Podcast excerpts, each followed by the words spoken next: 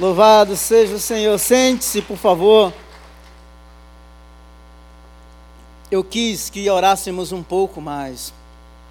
Acredito que o Senhor nos, nos direcionou para orarmos. O, o, Chiquinho, né? Vamos chamar de Chiquinho mesmo, porque falar que é o Eberson ninguém vai saber, né? É, orou muito bem, nos conduziu em oração, o pastor Joanã. E eu queria que você orasse continuasse orando pelo Brasil. Amém. Ore, ore pela nação, ore pelo Brasil. Viu? Uh, o Senhor tem os seus planos e Ele tem os caminhos dele. Os planos do Senhor jamais podem ser frustrados. Nós vamos falar nessa manhã sobre regeneração, novo nascimento, né, que é um tema interessante muito importante para nós. Eu estou feliz que a casa está quase cheia, né? Ainda falta bastante gente, mas o pessoal está voltando, não é? então, quero encorajar você a realmente a cultuar, a estar presente aqui na casa do Senhor para termos este momento de, de culto, de celebração, como comunidade de fé, como povo de Deus que se reúne. Juntos nós somos e seremos sempre mais fortes. Não é verdade?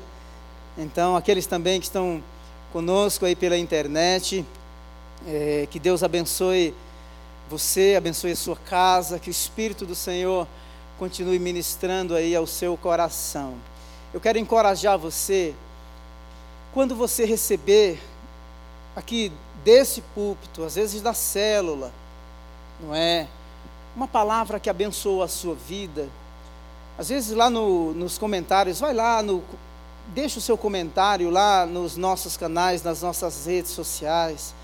Pega o link, envia para alguém diz assim: Olha, eu fui abençoado, abençoado, abençoada com essa palavra e eu gostaria de, de compartilhar com você. Faça isso, faça isso. Tem muita gente precisando de uma palavra de consolo, uma palavra de encorajamento, uma palavra de fé e você tem essa palavra. Amém? Teve uma crente aqui que disse amém. É? eu sei que você tem, eu sei que você tem a consciência que tem essa palavra, porque a, a palavra do Senhor alcançou o seu coração. Olha só, eu ontem eu trabalhei muito, mas um, quer dizer, a semana inteira, né? Quem prega, ah, se você é, pensar, ou se você se eu falar para você o jeito que eu preparo as minhas palavras, você não vai acreditar, porque você pega tudo organizadinho, ou quase tudo bem organizadinho aqui, né? E, mas assim, as minhas palavras é assim, como eu preparo. Aí, durante a semana surge um texto, aí eu anoto, não é? Ah, uma frase eu anoto. Eu nunca, eu não quero, eu, eu, eu tento nunca correr o risco de dizer assim, eu tive aquele insight daquele momento e não escrever na hora ou não. Às vezes, se eu tiver, por exemplo, dirigindo, eu dou um jeito de gravar um áudio se vier uma. Porque eu entendo que a administração do domingo é uma toda uma convivência com Deus e com o Espírito Santo durante a semana. Então, eu, sinceramente, eu assim, eu eu gosto de ministrar aquilo que Deus realmente ministra ao meu coração. E então eu não vou ter pressa para terminar a mensagem que foi ministrada ao meu coração, embora ela seja sobre regeneração. É, na próxima semana nós teremos aqui a participação do Kids, mas aí nós vamos continuar na outra semana, tá bom? Falar sobre novo nascimento, sobre regeneração. Não vou terminar hoje, mas em um dado momento aí é, nós vamos terminar, até porque no mês de novembro nós vamos estender um pouquinho mais o tema é, Espírito Santo, tá bom? Na última terça-feira eu tive um debate na Rádio Vida. Eu nunca pensei em debater com crentes, sabe? Eu nunca pensei na minha vida. Mas assim, né? Eu falei assim, de repente é uma porta que Deus está abrindo, aí eu fui lá na rádio, um debate ao vivo, na Rádio Vida 96.5 Fui convidado para um outro agora na terça-feira, não posso. Mas na quinta-feira eu vou dar uma outra entrevista sobre Islã. Na verdade, vai ser um bate-papo sobre islamismo.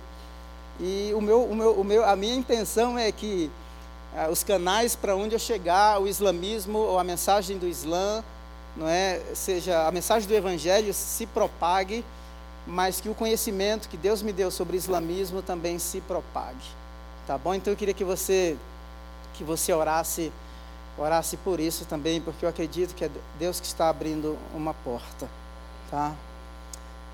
Bom, o Evangelho de João, embora eu, nós mencionamos aqui, está até na nossa lista, que o Evangelho de João é um evangelho que nós recomendamos para os novos convertidos, porque parece que ele tem uma linguagem assim muito mais afetiva, não é?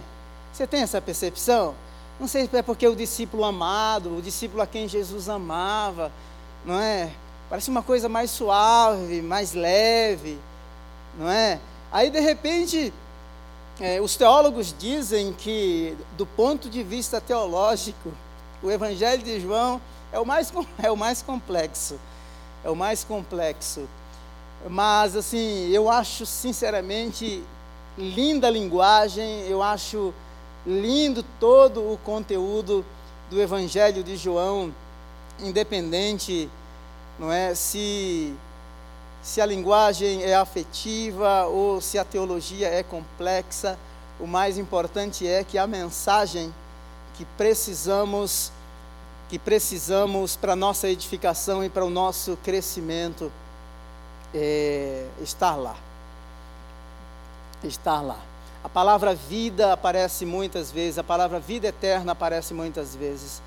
Há muitos símbolos do Antigo Testamento, ou muitos textos do, no Evangelho de João que fazem um paralelo perfeito é, com o Antigo Testamento. Por exemplo, no princípio era o Verbo. Então é uma alusão a Gênesis. Você vai perceber que também o único milagre, ou melhor, é, o milagre de Canaã da Galileia, que acontece em João capítulo 2, é o único é, autor dos evangelhos que retrata este, este, este milagre. E havia ali também né, alguns tanques onde se colocavam a água, e o símbolo água já aparece aí pela segunda vez. Depois você também vai perceber que é, há uma menção do livro de Números do capítulo 21, quando o povo estava sendo assolado por uma praga e de repente uma serpente foi né, erigida como um símbolo e aquele que olhasse para a serpente esse era curado. No Egito a serpente era um símbolo da, da cura, da medicina, não é? E de repente Jesus diz assim: Olha, quando eu for levantado, assim como a serpente foi levantada no deserto, eu atrairei muitos a mim.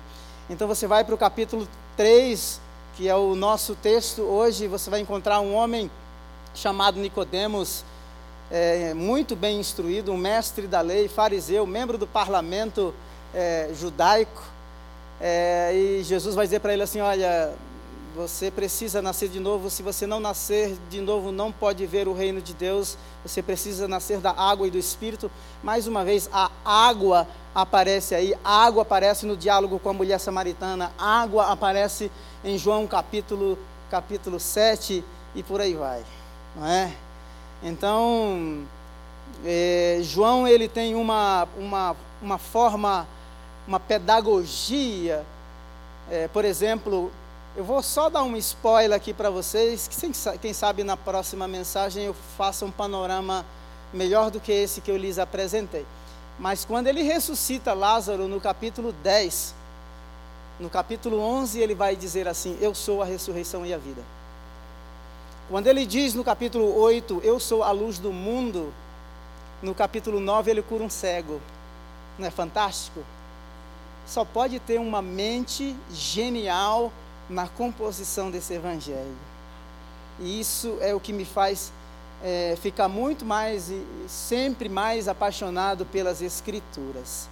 Pelas escrituras, quando a gente consegue se deparar com essas, não é, com esses com esse conteúdo tão rico, diz assim, não, impossível que a mente humana por si só produzisse isso aqui. Não é? E aí a gente fica pasmado com tamanho conteúdo e tamanho tamanho conhecimento. Quando a gente fala de regeneração, é importante nós crermos que a palavra regenerar significa nascer de novo, nascer porque nós morremos espiritualmente. E a palavra morte significa separação. Nós acreditamos que todo ser humano, não importa, e esse foi um dos pontos que eu peguei no debate na última terça-feira, é, que todo ser humano ele nasce em pecado. As consequências do pecado de Adão passou a toda a humanidade. Se você quiser ler Romanos capítulo 5 depois, você pode ler. Que o pecado entrou no mundo por meio de um homem e a morte passou a todos os homens, a toda a humanidade. Então Adão, como representante da raça humana que pecou e caiu, não é? O pecado, as consequências do seu pecado é, passou a toda a humanidade.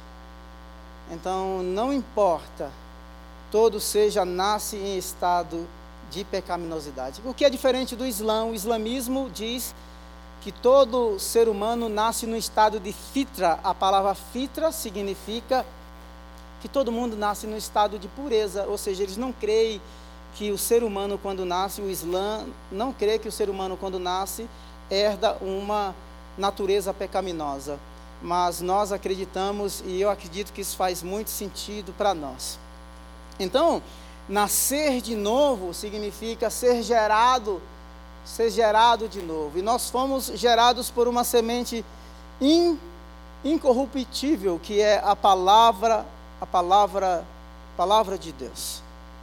Em Efésios capítulo ou melhor, 1 Pedro 1, 23 diz assim, Pois vocês foram regenerados não de uma semente perecível, mas imperecível, por meio da palavra de Deus, viva e permanente. Depois você pode ler Efésios 1, 13. Nele, quando vocês ouviram e creram na palavra da verdade, o evangelho que os salvou. Quem é salvo é quem está perdido, quem é salvo é quem realmente está em situação de perigo. E toda Todo aquele que é salvo precisa de um Salvador. E todo aquele que é salvo no Antigo Testamento e no Novo Testamento precisava de um substituto. Lembra que lá no, quando você lê Levítico capítulo 1, capítulo, principalmente do capítulo 1 ao capítulo 3, quando o ofertante, o judeu pecador, ele tinha consciência do seu pecado, ele trazia um animal, o animal era o seu substituto, ele colava, colocava a mão na cabeça do animal, ele confessava os seus pecados e aquele animal tomava o lugar dele. Quando Jesus e Barrabás foi apresentado diante da multidão, é, para que a multidão escolhesse quem deveria ser crucificado, o que foi que qual era o grito da multidão? Solta Barrabás e mata o crucifica o Nazareno. O cordeiro, o sacrifício tinha que ser perfeito. Então Barrabás jamais poderia ser sacrificado pela humanidade. Apesar daquele grito furioso, não é? E não somente isso, mas o próprio Pilatos pega a água e lava as suas mãos. Ele está dizendo assim, como cidadão romano: o sacrifício, Jesus, que a multidão escolhe, que os pecadores escolhem, para tomar o lugar deles na cruz, quando, quando Pilatos lava as mãos, ele está dizendo assim: Olha, eu não encontrei nenhum problema nesse homem para ser julgado, para ser condenado. Eu lavo as minhas mãos. Ele estava dizendo assim: O cordeiro é perfeito, o cordeiro é sem defeito, ele pode tomar o lugar da humanidade na cruz. Eu sei que Pilatos não tinha consciência disso, mas no Antigo Testamento quando o, o ofertante trazia o cordeiro diante do sacerdote, o cordeiro tinha que ser analisado se tinha defeito ou não. Se tivesse defeito, não era sacrificado, porque o sacrifício tinha que ser perfeito. E Jesus, e João vai dizer isso, né? Eis aí o Cordeiro de Deus que tira o pecado do mundo. Ó, oh, vocês estão recebendo muita informação boa nessa manhã, viu? modesta parte. João 3. Havia um fariseu chamado Nicodemos, uma autoridade entre os judeus. Ele veio à noite e disse: Mestre, mestre, sabemos que ensinas da parte de Deus, pois ninguém pode realizar os sinais miraculosos que estás fazendo se Deus não estiver com ele. Essa atitude do Nicodemos, ela sempre me impressionou. O mestre, como lhes falei, primeiro nós temos que entender o contexto que ah, o povo de Israel, eles eram súditos do Império Romano. Estavam dentro da sua própria terra, mas o governo era romano. Então, o representante de Roma fazia uma aliança com o sumo sacerdote, para que o sumo sacerdote de Israel fosse um representante da nação de Israel frente ao governo romano. Então, tinha uma espécie de parlamento composto por 70 líderes, e um desses líderes nessa época era o Nicodemos. O Nicodemos era um homem muito versado, muito instruído na lei judaica. Ele não somente era instruído, mas ele tinha também os seus pupilos, os seus alunos, os seus discípulos. Esse encontro aqui que ele vai ter com Jesus, eu chamo de um encontro privado, à noite. Quando você lê o Evangelho de João, no capítulo 9, depois capítulo 10, existe essa palavra noite, ela é mencionada várias vezes. E a noite é a representação do perigo. Então Nicodemos quando vai ter esse encontro à noite com Jesus, ele está tomando a escuridão como proteção, para que ninguém o visse, para que ninguém o enxergasse. Talvez preservar o seu status, sem querer se comprometer, mas essa é a razão maior pela qual ele vai ter esse encontro, encontro privado, às escondidas com Jesus. Falar de regeneração sem falar de Gênesis, ou melhor, de João 1, 1, no Evangelho de João, é assim, é chover no molhado. É, João 1,1 diz assim: No princípio era aquele que é a palavra, a palavra aqui é Logos. Existia na mitologia, na filosofia grega, um conceito de Logos, e o Logos era uma espécie de substância ah, muito fina que permeava toda a criação e que, e que colocava em ordem todo o caos. Ou seja, o mundo estava em caos e era o Logos que colocava todo o mundo, o mundo, o mundo físico, não é? o cosmo, é, em ordem. E quando a gente olha aqui, esse verso 1, no princípio criou, ou no princípio era o verbo, isso aqui é um eco, é uma referência a Gênesis capítulo 1, verso 1. Porque no princípio era o verbo, o verbo era Deus e o verbo estava com Deus. Quando você lê, lê Gênesis 1, 26, depois Gênesis 2, capítulo 7, é, Gênesis 2, verso 7, você percebe que o verbo, a palavra, estava no ato da criação, quando diz assim: façamos o homem conforme a nossa imagem e a nossa semelhança. Não é maravilhoso isso? E não somente isso, mas está dizendo que o verbo está além da criação o verbo, ele preexistiu, ele veio antes de qualquer coisa é, material, antes que qualquer é, é, coisa fosse materializada ou fosse criada. Isso fala da eternidade do Verbo, isso fala da eternidade do Logos. Ou seja, antes que qualquer coisa viesse a existir, o Logos, a palavra, o Verbo já existia. Agora, olha só o que é mais profundo de tudo isso aqui. É que na mitologia grega, o, o Logos, que permeava toda a criação, nunca entrava no mundo material e no mundo físico. Mas João vai dizer assim que ele tabernaculou entre nós. A ideia de tabernacular lembra lá do templo, quando foi erigido, o povo sai do, do Egito, vem para o, de, o deserto eles levantam o templo e vem uma, uma, uma nuvem durante o dia e uma coluna de fogo à noite e desce sobre o templo. Significa que Deus está vindo sobre aquele lugar. A ideia de tabernacular é essa que João está usando, dizendo assim: o Logos veio e habitou entre nós. A palavra se fez carne e habitou entre nós. E vimos a sua glória como a glória do unigênito do Pai, cheia de graça e de verdade. Amém? Bom, vamos para frente, viu? Então não dá para entender regeneração, novo nascimento, sem falar do Logos, sem falar do poder da palavra, porque além dele ser sacrifício substitutivo, ele é o agente ativo na nova criação. Romanos capítulo 5 vai dizer assim: que o primeiro Adão pecou, mas o segundo Adão perfeito jamais pecará. Por meio, do, por meio de um homem entrou o pecado no mundo e o pecado passou a toda a humanidade. Por meio de um homem justo, por meio de um sacrifício, a justiça entrou no mundo e se estendeu a toda a humanidade. Fala se não é maravilhoso isso. Bom, esse é um fundo teológico bem robusto para você.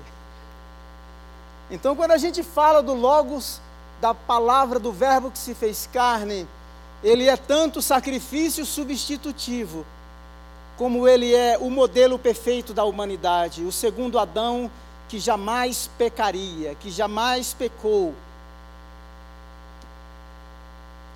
Agora, me permita dizer aqui para você, que em João 3, que nós lemos a princípio, nós temos um homem religioso. E há uma diferença muito grande entre religião e regeneração. Nicodemos era um bom religioso, cumpria todos os seus rituais. Como temos muitas pessoas que são bons, bons religiosos. E antes, quando nós pensávamos no aspecto religioso, nós pensávamos simplesmente em outras religiões e não num cristão protestante, batista, pentecostal histórico, ou a gente não pensava há 20 anos, 30 anos atrás, que um cristão protestante seria ou se tornaria um religioso ou um protestante nominal. Isso não cabia, porque regeneração significava realmente uma mudança completa de vida e ainda significa, mas jamais é, regeneração estaria associada a um cristão nominal. Jamais. Eu já falei uma coisa aqui há um tempo atrás, por exemplo, se você estiver na Europa, no contexto onde eu vivi, na Inglaterra, se você pergunta para um britânico, você é cristão? Ele vai dizer assim, yes, I'm a Christian. Por quê? Porque no censo 63% dos britânicos dizem que são crentes. Somente 3% vai à igreja.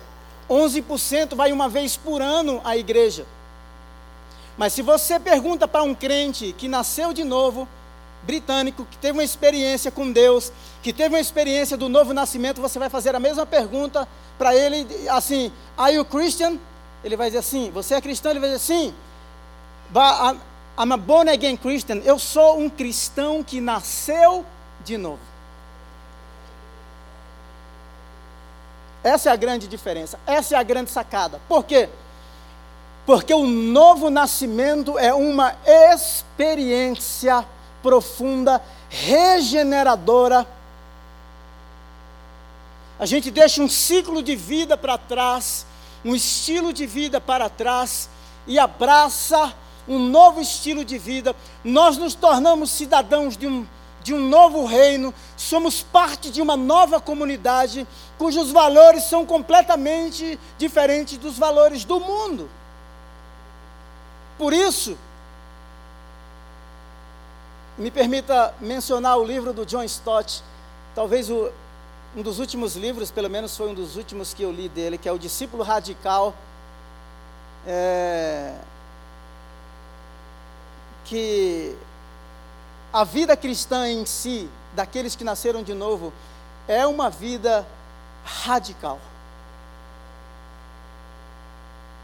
e não dá para baixar o padrão. Quer você queira não, porque não tem algo ou não está relacionado com os valores da cultura secular, mundana e profana. Quando nós nascemos, nós nascemos para uma outra vida, para um outro estilo de vida. Nós somos transportados do império das trevas e fomos resgatados, trazidos para o reino do seu amor.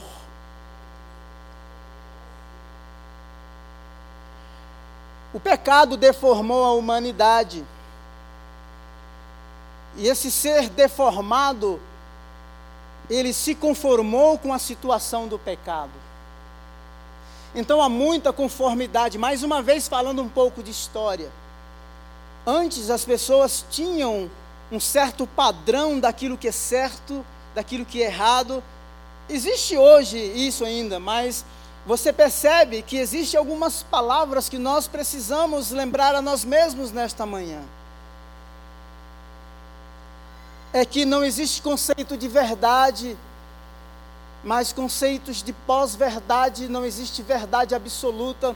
Verdade é, não é aquilo que Samuel, pastor Samuel, a igreja batista do povo, o evangelho está dizendo. A verdade depende da minha ótica, porque não existe verdade objetiva, a verdade é relativa. Salvação, todos os caminhos levam a Deus, ou seja, ela é relativa. Você crente que está dizendo que Jesus disse: Eu sou o caminho, a verdade e a vida, você está no passado, nós precisamos atualizar isso. Muitos dizem isso. Eu lembro-me, um dia quando eu terminei o treino, fui tomar um café e um cara estava passando, sentou na mesa e começou a conversar. Sabe aquelas pessoas extrovertidas que começam assim um bate-papo do nada? E a gente estava lá e ele sentou e começamos a conversar. Um vendedor 26, vendeu carros por 26 anos e ele, ele não sabia, olha só, ele não sabia que eu era crente, ele não sabia que eu era pastor, ele não sabia que eu conhecia nada sobre Islã. E o cara começou a falar, falar, e começou a falar de religião, e eu não falei nada para ele. E eu estava com um livro meu, né, na bolsa. Aí eu falei assim, eu sou cristão, e eu escrevi um livro, tá aqui. Aí ele olhou para mim assim. Aí ele falou assim, não, é porque eu não, eu não sou uma pessoa religiosa. Começou a se defender. Aí eu falei assim, mas o que, que você pensa? Porque ele já falou tantas coisas aqui. Ele falou assim, não, eu acredito que todos os caminhos levam a Deus. Eu falei assim, Tá, mas dentre estes, todos estes caminhos, qual o caminho que vai te levar a Deus? Eu não sei, eu nunca pensei sobre isso. Então, aqueles que dizem, os relativistas que dizem que todos os caminhos levam a Deus, estão muito perdidos, porque você, quando pergunta se eles realmente têm a, a, a, consciência ou escolheram uma dessas vias, eles não conseguiram escolher. Então isso é mais um comportamento politicamente correto, não é? Para que o indivíduo seja aceito, de repente nas rodas de conversa ou na hora do rap hour e assim por diante, mas o evangelho que nós recebemos, ele é contracultural. E Jesus continua sendo sim absoluto, o único caminho, a verdade e a vida e que ninguém vai ao Pai a não ser por ele. Eu sei que isso é muito radical, mas a fé cristã é radical, o evangelho é radical, o novo nascimento é radical, porque exige transformação. Aquele que quiser vir após mim, tome sobre si a sua cruz e siga-me. O Evangelho exige mudança, o Evangelho exige uma nova postura, o Evangelho exige que a gente se posicione, não dá para ser relativista. Agora me deixe dizer uma coisa aqui para você, porque daqui a pouco eu vou bater nesse ponto mas não seja um cristão religioso nominalista e hipócrita. Viva o Evangelho, pregue o Evangelho. Essa palavra, a palavra vida, ela aparece pelo menos 36 vezes no Evangelho de João. e ela significa um estilo de vida diferente. Havia um fariseu chamado Nicodemos. Olha aqui para mim, que agora eu vou começar a pregar. Nicodemos, um ser impressionado. Você acha que é difícil as pessoas se impressionarem com Deus? Não é. As pessoas olham a criação e elas conseguem enxergar que por trás dessa desse mundo tão complexo, as coisas muito bem organizadas como Deus criou, embora a gente saiba que todo comportamento ou toda a terra, ou todo ser vivente foi alterado, ou há alterações comportamentais por causa do juízo que foi imposto na criação, mas que tamanha beleza. Os agnósticos, não é? Que dizem que Deus criou todas as coisas, colocou nessas coisas leis naturais e dizem assim: olha, andem por si só, vocês não precisam mais da minha intervenção. Esses são os agnósticos. E ficam impressionados com tamanha complexidade. Eu conheço um, um muçulmano, um estudante de biologia muitos anos atrás, que quando ele pegou um microscópio de extrema resolução, que ele observou uma célula, disse assim: Nossa, que tamanha complexidade isso aqui.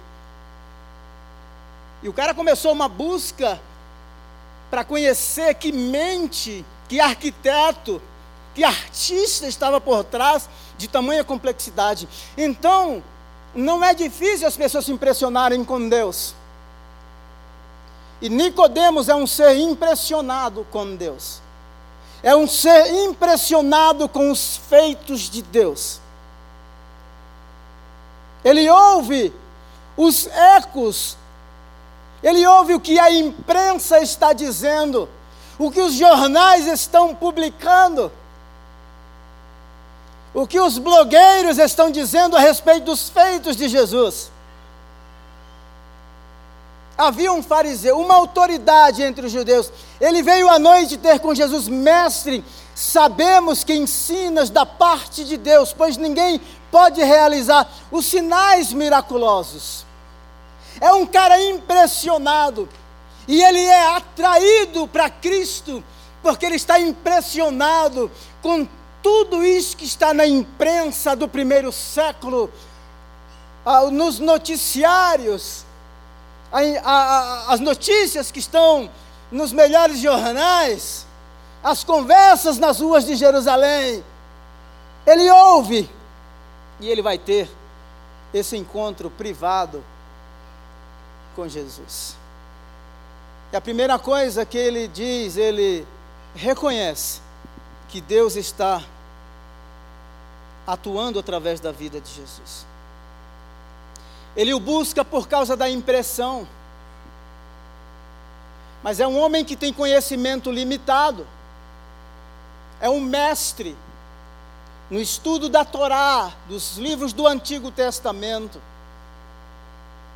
Tem pupilos, tem alunos, é membro do parlamento um homem que havia sido separado para aquela função. Mas é um homem que, apesar de toda a impressão, toda a impressão que ele tem a respeito de Jesus, o Evangelho não tem acesso. A semente do Evangelho que restaura, que regenera, que gera nova vida não tem acesso àquele coração. A parábola do semeador, quando o semeador sai a semear, ele lança, ele, ele lança semente e cai em diferentes tipos de solos. Umas caem à beira do caminho, os pássaros roubam. Outra cai entre os espinhos e é sufocada. Outra cai num, num solo rochoso. Solo rochoso é, é rocha embaixo e uma camada de solo, muito comum nas regiões da Palestina e Israel. A semente cai, ela floresce, mas não aprofunda as suas raízes. Mas tem uma semente que cai em boa terra. ela vai no mais profundo do solo, ela encontra abrigo, ela encontra lugar, e ela floresce, ela produz fruto. Então veja só, não basta ser muito bem impressionado pelos feitos de Deus, pelos feitos de Cristo ou pelos milagres realizados, seja na comunidade, na igreja, no encontro de celebração, na célula, por meio da TV ou alguém que orou por você. Nós precisamos pregar o Evangelho de tal maneira que as pessoas saiam, movam-se do nível da impressão e experimentem a regeneração. Até rimou, né? Louvado seja Deus. Um ser impressionado. Quantas pessoas buscam Jesus hoje, ou Deus, não é porque elas simplesmente querem ou desejam profundamente, ou elas reconhecem que Deus realmente existe. As pessoas, muitas pessoas buscam, é porque elas têm algum interesse próprio. Às vezes querem uma cura física e podem buscar por isso, não é errado. Mas o maior bem que o ser humano pode experimentar nessa vida é o novo nascimento.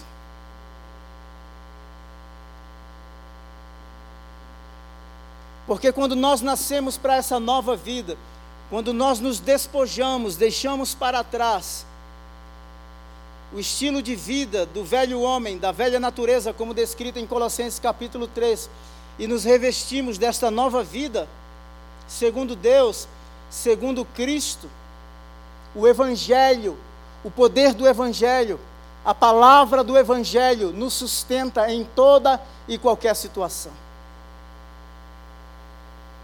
Quantas histórias eu conheço de pessoas cheias de saúde que foram visitar crentes cheios de Deus hospitalizados e foram na expectativa de serem canais de consolo e saem de lá consolados, dizendo: Mas eu vim aqui para consolar e eu estou saindo consolado. Eu vim aqui para ministrar e fui ministrado. Porque a vida do reino, o poder do reino, o poder da palavra, a esperança que recebemos neste tempo presente, transcende a esfera temporal, a esfera física transcende essas coisas passageiras, efêmeras e nos põe na eternidade. Amém. Um ser impressionado, mestre impressionado, membro do parlamento. O segundo encontro aqui é uma mulher samaritana Eu chamo isso aqui de um ser intrigado. Então nós vamos trabalhar essas duas passagens nas próximas ministrações. Olha aqui para mim, por gentileza. Deus não tem para você uma vida de cristão ou uma vida cristã nominal. indiferente, fria, rasa, superficial. Você pode dizer assim, mas pastor, eu estou em crise. Se você pensa que a vida cristã é de glória em glória, vida cristã é de crise em crise, que se cresce de glória em glória.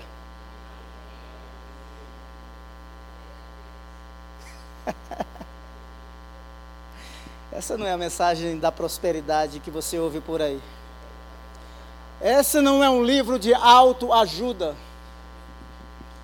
Mas a mensagem fará a diferença. O apóstolo Paulo disse assim: Eu estou bem certo que as aflições deste tempo presente não hão de se comparar com a glória que em nós há de ser revelada. Você pode aplaudi-lo?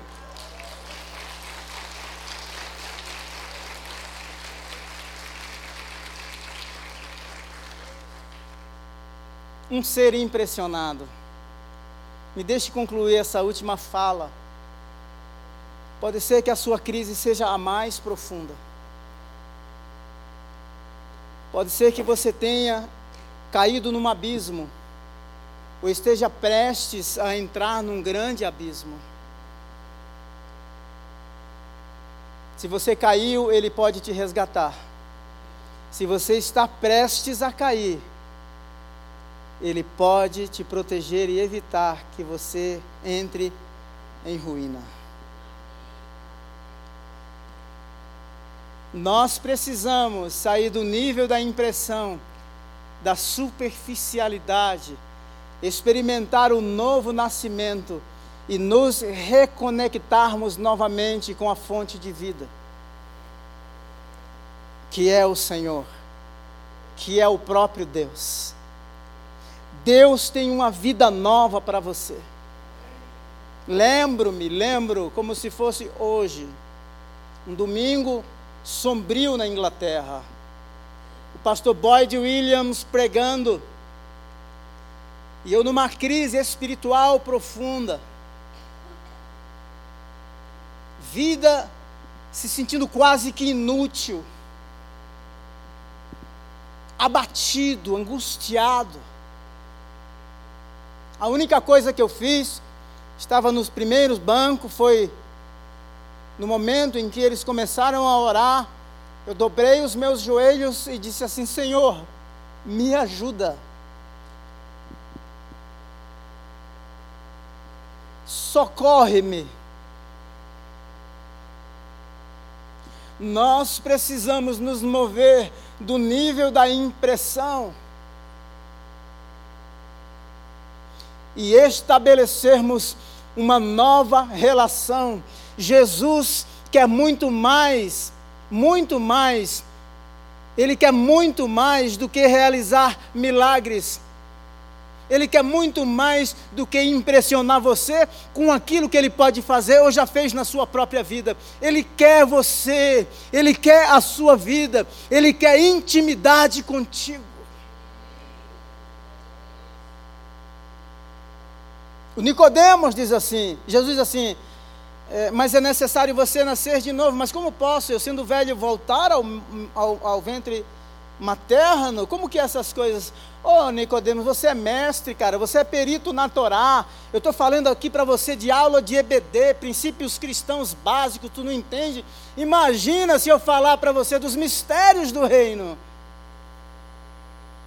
Os mistérios do reino são revelados àqueles que saem do nível da impressão e se conectam com a fonte da verdade. Vamos colocar em pé? E aí, vai voltar aqui?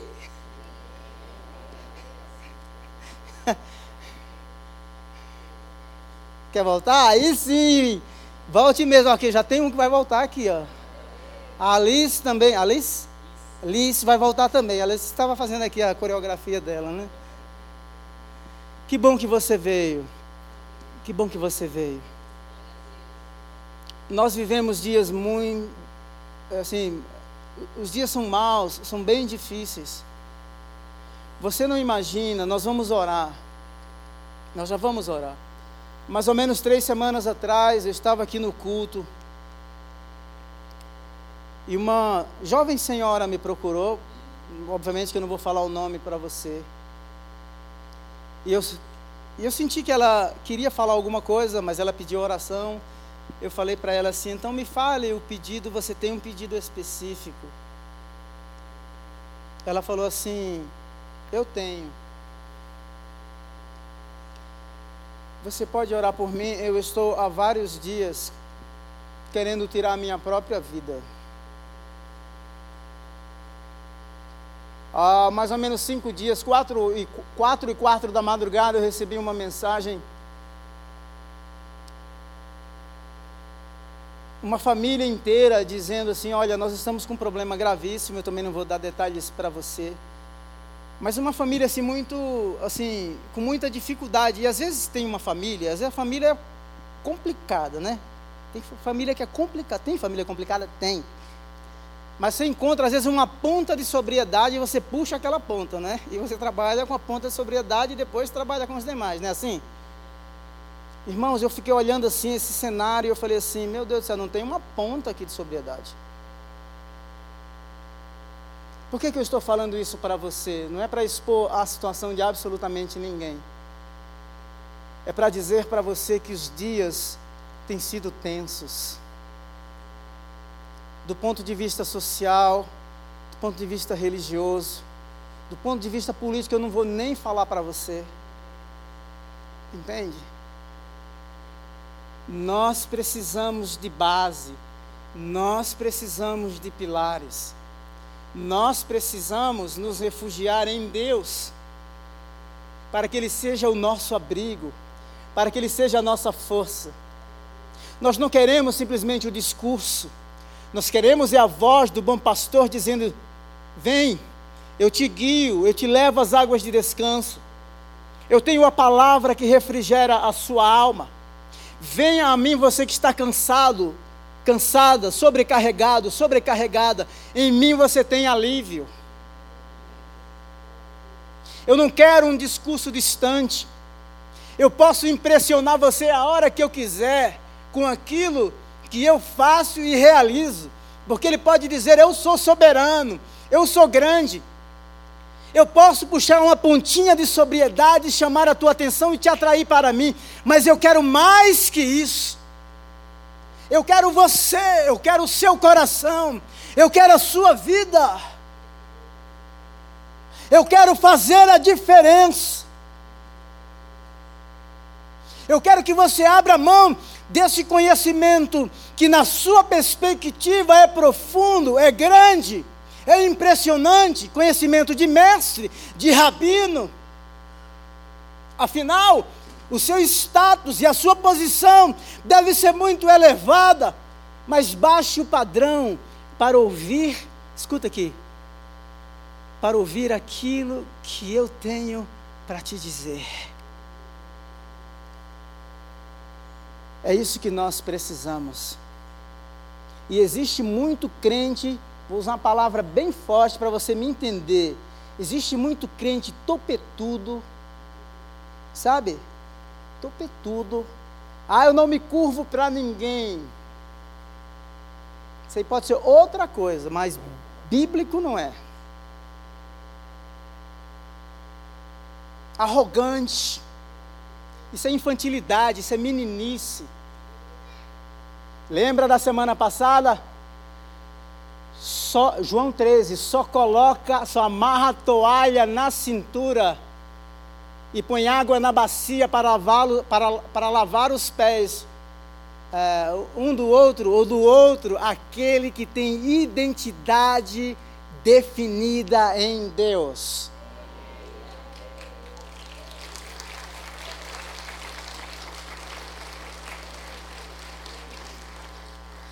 Essa foi no fígado, hein? Pai, muito obrigado por essa manhã tão abençoada. Obrigado por tua graça. Obrigado por teu amor. Senhor, continue nos conduzindo, nos guiando, nos abençoando. Nós queremos, nós não queremos ser um ser impressionado. O que nós queremos é ser transformados, avivados, reavivados, renovados em Ti. Renova a esperança no nosso coração nesta manhã. Deus eterno, onde há falta de sobriedade, eu oro por cura, por restauração. Tu és o Logos, Tu és a palavra que põe todo o caos em ordem, em nome de Jesus. Tu és aquele que aonde há trevas, que a luz resplandece, ela é dissipada.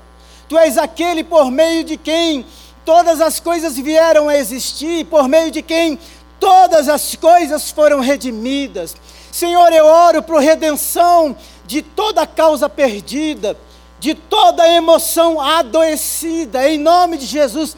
Eu oro, eu oro, Deus, para que essa emoção seja redimida.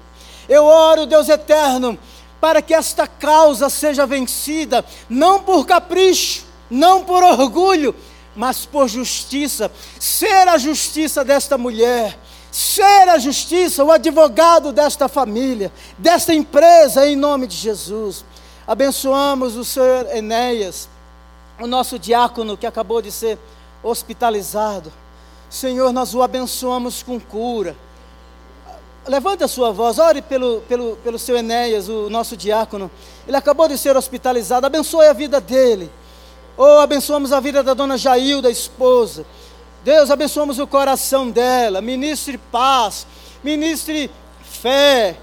Deus, ministre graça, em nome de Jesus. Que o teu nome seja exaltado. Deus eterno, na vida do irmão Enéas, nós o abençoamos com cura, com restauração.